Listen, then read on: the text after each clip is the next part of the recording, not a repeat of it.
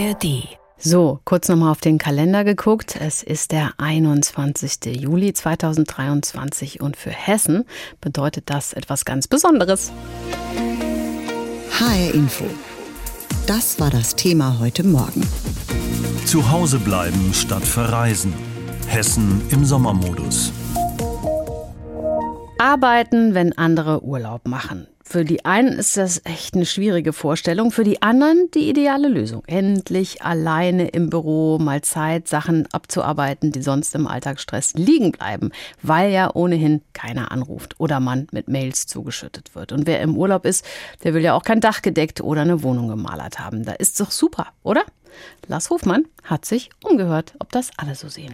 Im Büro hocken, während die Kollegen sich am Strand entspannen, für diesen jungen Mann alles andere als eine Horrorvorstellung. Ja, also ich mache gerade Praktikum und bin nicht so der Typ, der gerne in den Urlaub fährt. Aber vielleicht ändert sich das ja noch mit ein paar mehr Jahren im Arbeitsalltag. Ein sonniger Nachmittag in der Frankfurter Innenstadt. Überall gehen kleine Gruppen von Männern mit Anzughose und Hemd oder Frauen im Kostüm entlang. Ziemlich entspannt, machen Pause, essen etwas oder trinken, reden. Eine Frau hat schon selbst die Erfahrung gemacht, wie es ist, im Sommer fast alleine im Büro zu sein. Na gut, so wirklich mehr Ruhe hat man ja eigentlich nicht, wenn man in der Regel dann die ähm, Urlaubsvertretung für andere Leute übernimmt. Und deswegen ist es dann eher mehr als weniger. So gesehen ist es jetzt nicht die ruhigste Phase des Jahres, aber ja, also ich meine, Frankfurt ist im Sommer ja auch total schön. Man kann viel abends machen und ähm, das Wetter ist gut. Also Sommer in Frankfurt ist nicht das Schlechteste, was man machen kann. Aber längst nicht jeder kann sich frei aussuchen, wann Zeit für Urlaub ist. Ich richte mich da an meine Arbeitskollegen. Die sind alle Familien äh, und ich habe keine Familie. Deswegen richte ich mich eigentlich ganz nach meinen Arbeitskollegen. Muss man, wir haben ein gutes Arbeitsklima in der Firma. Deswegen ist es egal, ob das jetzt Urlaubszeit ist, ja oder nein. Also. Und der Gedanke an die Kollegen, die sich im Liegestuhl am Pool erholen oder in den Bergen entspannen, während er arbeiten muss? Nein, das macht mir gar nichts aus. Nee, bin da schmerzfrei. Wahrscheinlich hilft schon das beim Arbeiten in der Urlaubszeit. Ein anderer Mann kommt vorbei. Helles Hemd, keine Krawatte. Die trägt bei dem Wetter ohnehin kaum jemand. Bis er in Urlaub darf, dauert es noch ein bisschen. Um ganz ehrlich zu sein, ich werde meinen nächsten Urlaub zu Hause verbringen, aber auch erst, wenn Mitte August ist. Ne? Ich habe aber nicht wirklich die Auswahl. Ich habe viermal im Jahr Urlaubssperre. Das ist job-related. Insofern. Aber immerhin ist es gerade im Sommer dann auch mal etwas ruhiger im Büro, trotz Urlaubssperre und einem Haufen Arbeit. Einfach weil viele Kollegen weg sind und auch in anderen Unternehmen weniger los ist. Also weniger Ablenkung. Ja. Es, es, fallen halt eine Menge Aktivitäten weg, die sonst in diese stressige Zeit noch obendrauf kämen. Hm? Klingt trotzdem nicht wirklich erholsam. Dann treffe ich einen Mann Mitte 50, tiefenentspannt, braun gebrannt, Aktentasche in der Hand. Arbeiten während der Sommerferien, weil es ruhiger sein soll? Das ist wohl wahr, so habe ich das auch gemacht. Ich bin erst zurückgekommen vom Urlaub. Und jetzt fahren Kollegen und Geschäftspartner weg. Na, es ist generell viel ruhiger. Man kann sich besser konzentrieren und man hat dann nicht so diese ganzen Störfaktoren drumherum. Für ihn keine neue Idee. Er legt sich seinen Urlaub seit Jahren vor die eigentliche Sommerreisezeit. Ja, ich bin da schon alter Hase, ich mache das regelmäßig so. Ich habe ja keine schulpflichtigen Kinder und wir fahren immer, bevor die Saison beginnt, weil es auch nicht so heiß ist dann. Sommerurlaub vor den anderen, im Hochsommer entspannt und konzentriert arbeiten und dann im Herbst, trotz Arbeit, noch immer erholt. Total, ja. Ach, das wird super. Gleich sind alle weg und dann ist Hessen so richtig leer. Dann sind die Straßen frei, die Pendlerzüge platzen nicht aus allen Nähten und im Betrieb ist wahrscheinlich auch weniger los. Ist doch Win-Win für viele, die nicht in der Ferienzeit Urlaub nehmen müssen und es auch auf dem Balkon vielleicht ein bisschen nach Sommerfrische sich anfühlt. Darüber habe ich gesprochen mit Laura Fenz. Sie ist Professorin für Arbeits- und Organisationspsychologie an der Leufner Universität Lüneburg und sie ist Erholungsforscherin. Auf der Arbeit gibt es jetzt für viele ein Sommerloch. Telefone klingeln nicht so häufig. Es kommen vielleicht weniger Aufträge rein, weniger Mails. Vorgesetzte sind auch in Urlaub. Eine gute Zeit, liegen gebliebene Dinge aufzuarbeiten? Ja, auf jeden Fall. Wenn nicht parallel dazu ganz viel Neues draufkommt und man nicht die Urlaubsvertretung für die fünf Kolleginnen ist, die gerade weg sind, dann kann das genau die richtige Zeit sein, um sich ein bisschen mit dem zu beschäftigen, wofür man sonst nicht die Ruhe oder die Nerven hat. Genau, das ist das andere Problem. Ne? Wenn dann die Kolleginnen und Kollegen alle fehlen, ähm, dann muss man die Arbeit mitmachen. Wie kann man denn verhindern, dass man in diesen Wochen dann nicht genauso durchrattert wie das ganze Jahr über?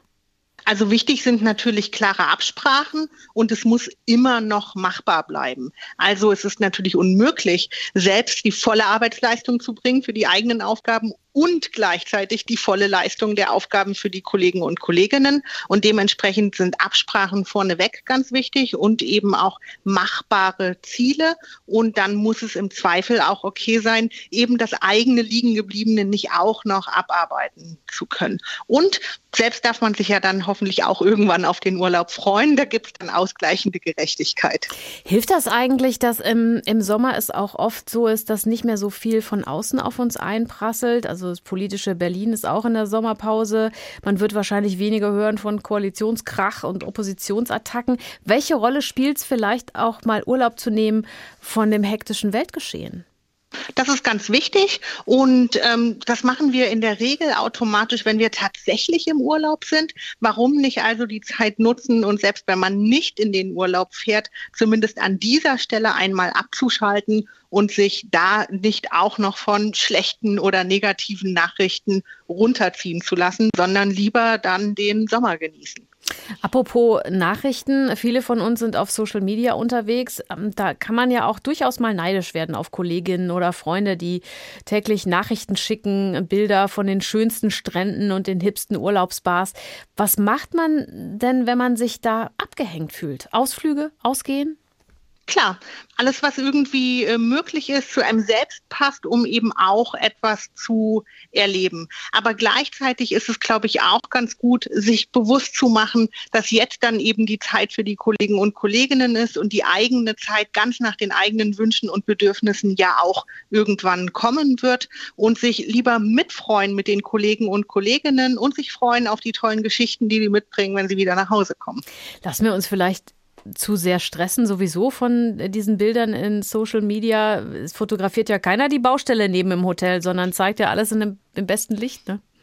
Sicherlich, das spielt eine ganz große Rolle und gleichzeitig machen wir das im Alltag ja auch, dass wir uns ähm, immer mal versuchen, auf die schönen Dinge zu konzentrieren und die rauszustellen. Und so kann man vielleicht äh, für sich auch nochmal rausfinden und versuchen, äh, statt der Baustelle oder dem Pendelstress äh, irgendwie die schön blühende Blume oder die frischen Tomaten im Garten oder ähnliches zu genießen. HR Info, das Thema. Diesen Podcast finden Sie auch in der ARD Audiothek.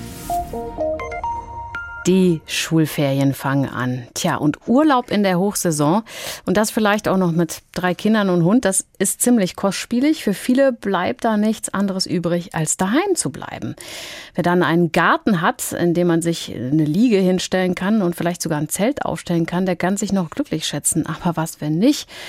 Was kann man denn bei uns in Hessen unternehmen, wenn Urlaubsspaß nichts kosten darf?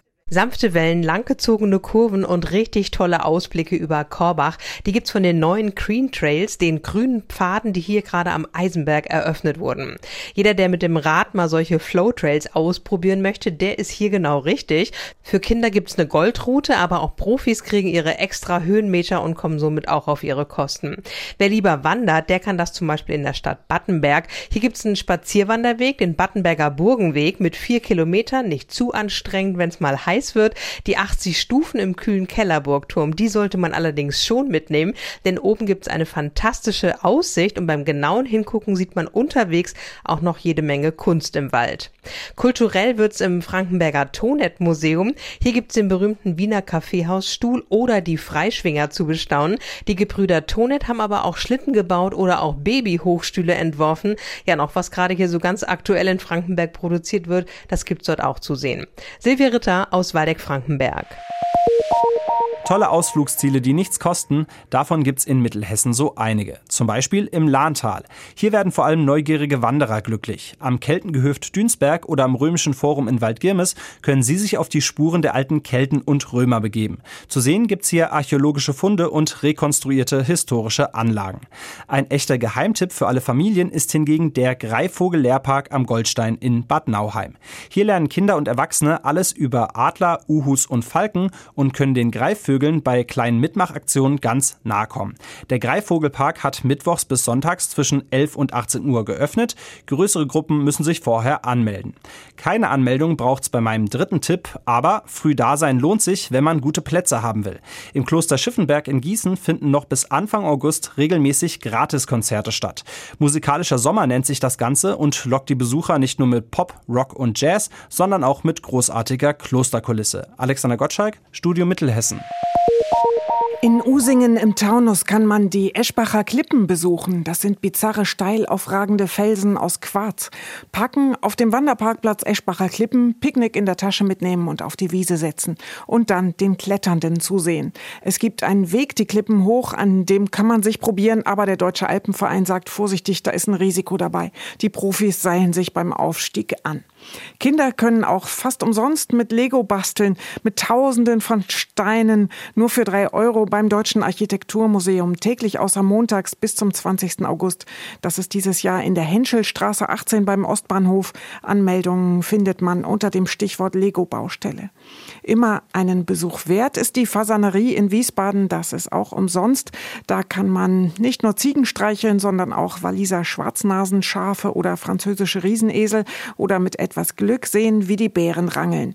Der ausgebüxte Fuchs und Familienvater Parfu ist auch wieder da. Zum Staunen finde ich auch die Rothirsche in ihrem weiten Gehege. Andrea Bonhagen, Rhein-Main. Diesen Podcast finden Sie auch in der ARD Audiothek.